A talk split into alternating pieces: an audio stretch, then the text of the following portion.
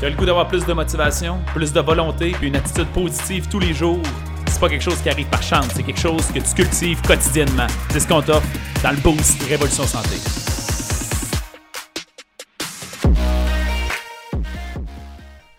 Bon matin la gang, j'espère que vous allez bien. Salut à vous, bienvenue au Boost. Je suis très heureux d'être là ce matin avec vous encore une fois. Je veux vous parler, je faisais un peu une prolongation d'hier. Hier, j'ai parlé de l'équilibre entre prendre soin de soi, prendre soin des autres. Rapidement, j'ai expliqué que pour moi, il existe une seule et bonne vérité, une bonne façon d'agir dans ce contexte-là. Et dans le fond, j'appelle ça agir pour le bien de tous. Il y a une seule façon d'agir pour le bien de tous. Parfois, c'est de prendre soin de soi. Puis quand on devient solide, naturellement, on contribue aux autres, même si c'est pas intentionnel. Euh, fait que j'ai parlé de ça. Et aujourd'hui, je vais amener ça dans une autre perspective. C'est un peu une prolongation de ce sujet-là. Je veux parler de c'est quoi la bonne façon de prendre soin des autres. Parce que je pense que ça aussi, on a tendance à le faire de la mauvaise façon. Des fois, se mettre de la pression pour rien, justement, ça veut dire qu'on a de la misère à prendre soin davantage de soi parce qu'on se tient responsable des autres. Bref, c'est un sujet complexe. Juste avant d'arriver à ça, je vous rappelle, je suis en tournée un peu à travers le Québec cet été. Ça commence, ça s'en vient vite d'ailleurs. Euh, la première, je sais pas la première date, c'est quand j'oublie, mais c'est des environs du 15 juin, il me semble. Fait que ça s'en vient très rapidement. Euh, une conférence sur la longévité. Ça s'appelle Rajeunir en vieillissant. Essayer de comprendre les trois phases euh, ben, qu'on peut contrôler pour nous empêcher de vieillir ou, ralentir le vieillissement. ce qu'on veut, c'est diminuer les risques de maladie, augmenter notre vitalité, puis diminuer le vieillissement cellulaire. On va parler de ça pendant 90 minutes. C'est une conférence slash atelier pour que vous partiez avec des informations, puis vous puissiez vivre le plus longtemps possible avec le plus de vitalité possible. Avec au plaisir de vous y voir là-bas. Encore une fois, le lien dans le texte. Vous pouvez réserver directement vos billets sur place euh, sur le lien. Bon, revenons à nos moutons. Quelle est notre perception qu'on devrait avoir quand on veut aider les gens autour de nous? Et souvent, c'est euh, euh, mal perçu. Je pense qu'on a de la difficulté à évaluer tous les niveaux de conséquences des actes, de nos actes en fait, des décisions qu'on entreprend. Ça veut dire que très souvent, on essaie de voir juste la première répercussion. J'entreprends une action maintenant, ça va, avoir, ça va avoir une conséquence X par rapport à ça. Et mais dans le fond, il va avoir une conséquence X, puis Y, puis Z, puis etc. ça, ça se termine jamais vraiment. Et si on n'évalue pas tous les niveaux de conséquences, c'est là qu'on prend des mauvaises décisions. Surtout sachant que euh, toutes les décisions qui créent des effets positifs à court terme, ou la plupart du moins créent des effets négatifs à long terme, puis l'inverse est aussi vrai. Fait faut être capable de prendre la bonne décision en ce moment. Et quand on parle d'aider quelqu'un, le fameux proverbe qui dit euh, on est mieux de montrer à quelqu'un à pêcher que de lui donner un poisson, parce qu'après ça, il va pouvoir pêcher tous les jours. Extrêmement vrai. Quand tu dis à quelqu'un ce qu'il a le goût d'entendre, quand tu flattes quelqu'un dans le sens du poil, quand quelqu'un vient se plaindre, puis plutôt que lui dire la vérité, en passant, ça ne veut pas dire d'être méchant, ça ne veut pas dire d'être sévère, c'est important d'avoir du tact et de dire les affaires de la bonne façon. Mais quand on n'est pas capable de vraiment prendre la bonne action qui permet réellement aux gens de les aider, ben peut-être qu'on les aide pas tant que ça. Il y a une réalité où euh, vous êtes 100% responsable de votre bonheur et les gens autour de vous sont 100% responsables de leur bonheur puis de trouver des solutions.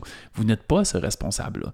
Fait qu'ultimement, notre job, c'est quoi? C'est d'essayer de rayonner le mieux possible dans notre vie, de réussir à contribuer à, le, ben, une fois que c'est ce que j'expliquais hier, une fois qu'on est au sommet de notre forme, de notre bien-être à nous, ben, notre but, c'est de voir comment on est capable de contribuer le plus possible dans cette société-là. Après, à notre façon, là, parce qu'il y a une, infinité de façons, on ne peut pas tout faire un moment donné et devenir une inspiration auprès des gens autour de nous.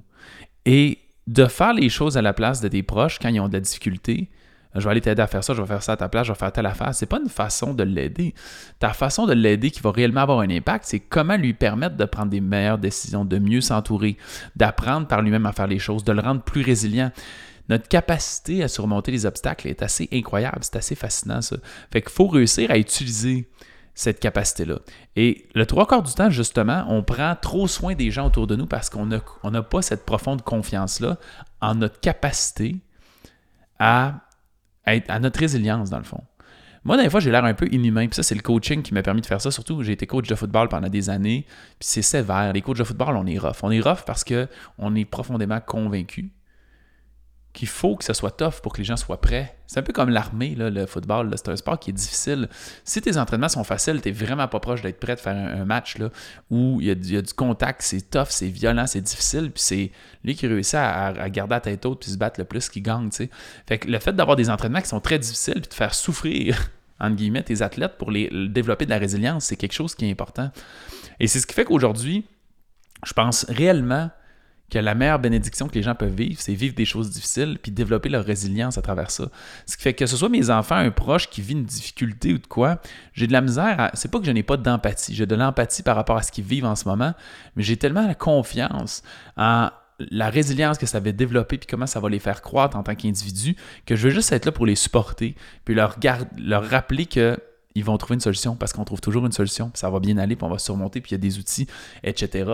Après ça, la balle est dans leur camp là-dedans. Puis tu peux les superviser, leur pointer des directions, mais c'est à eux de faire le travail pour construire sa résilience.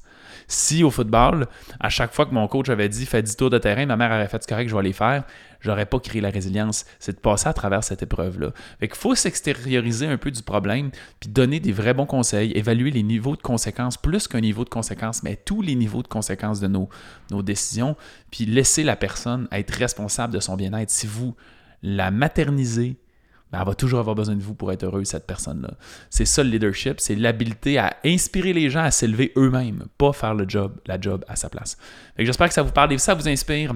Je vous rappelle de réserver vos billets dans le texte pour ma conférence cet été. On se dit à bientôt.